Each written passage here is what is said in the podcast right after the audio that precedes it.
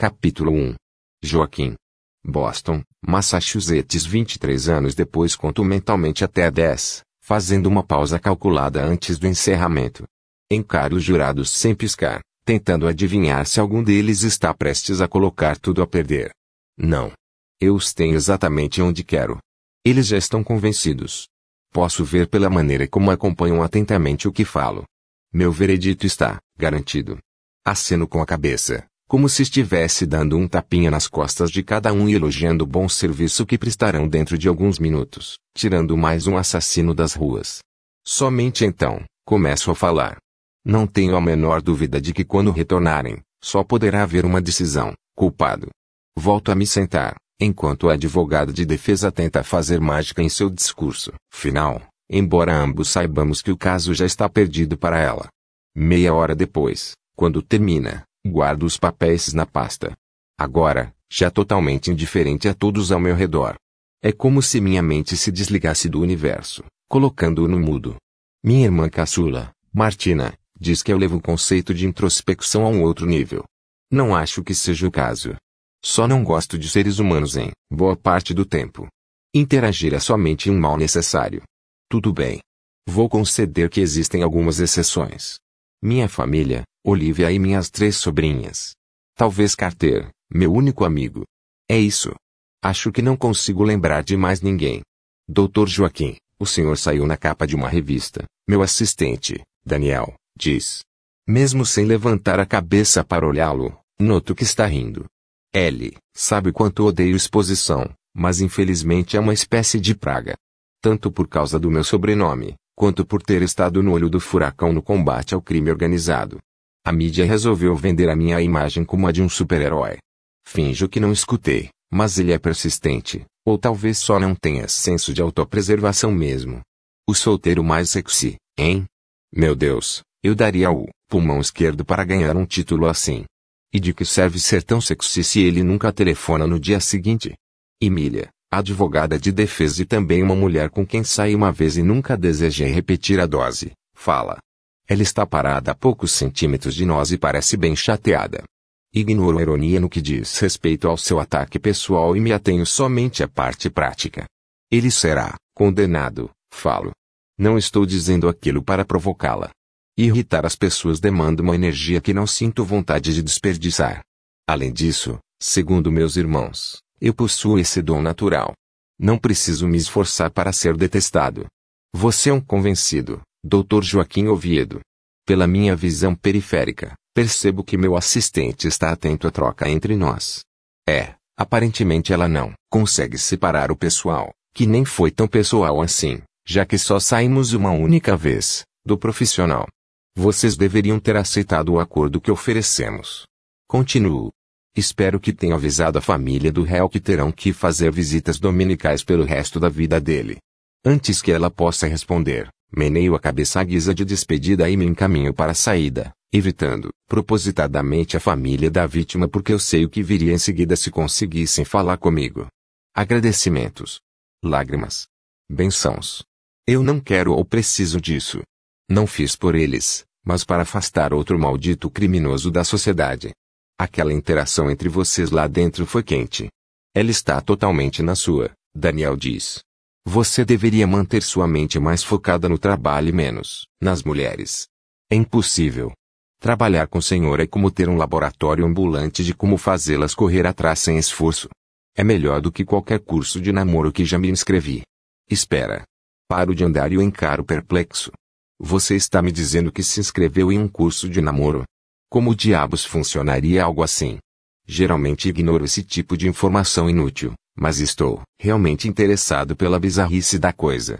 Simples. É como uma espécie de tutorial. Com todo respeito, mas nem todos têm a sorte de contar com a sua aparência, alto, forte e de olhos azuis, então é preciso ser criativo, já que a concorrência é feroz. Eu quero um exemplo, exijo. O que você está dizendo me soa como uma espécie de código secreto. Ele me olha com um ar de superioridade. Vamos lá. Por onde começo? Ah, sim. Nós homens somos umas bestas no que diz respeito ao romantismo. Não tenho como negar. As mulheres dão importância a coisas que na minha cabeça não faz o menor sentido. Eu saí com uma por um tempo e acho que no segundo encontro, reclamou que eu não reparei que ela havia cortado dois centímetros de cabelo. Dá para acreditar em algo assim? Isso dito, continua, precisamos aprender a como cuidar de detalhes. O curso é uma verdadeira enciclopédia sobre mulheres. Até mesmo como agir quando elas estão naquele determinado período do mês eles ensinam.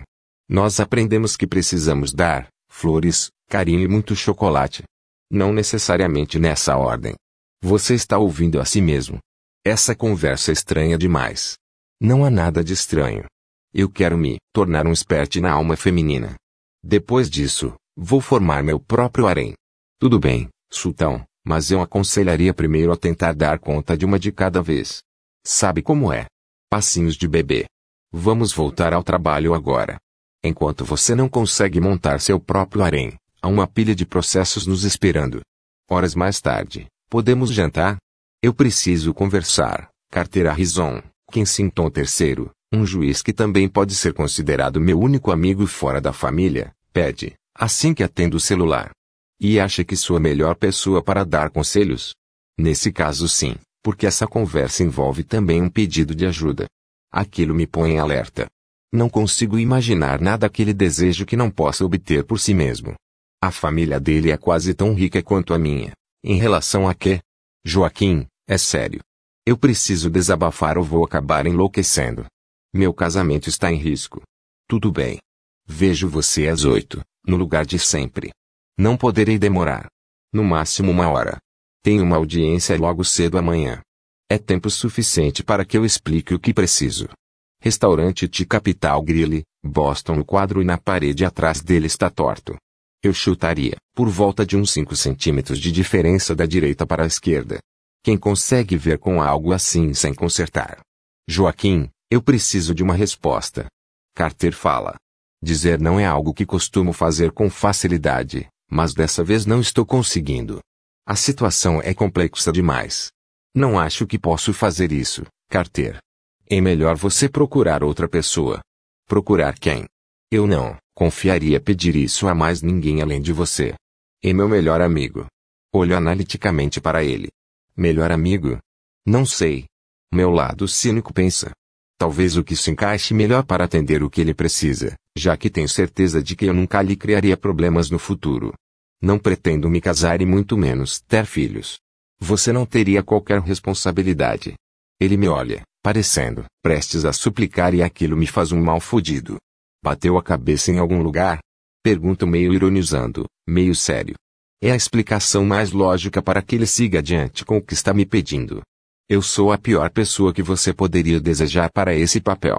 Por que diabos não usa o seu próprio material genético? SHHHH. Fale baixo. Boston inteira não precisa saber, ele pede, olhando, de um lado para o outro.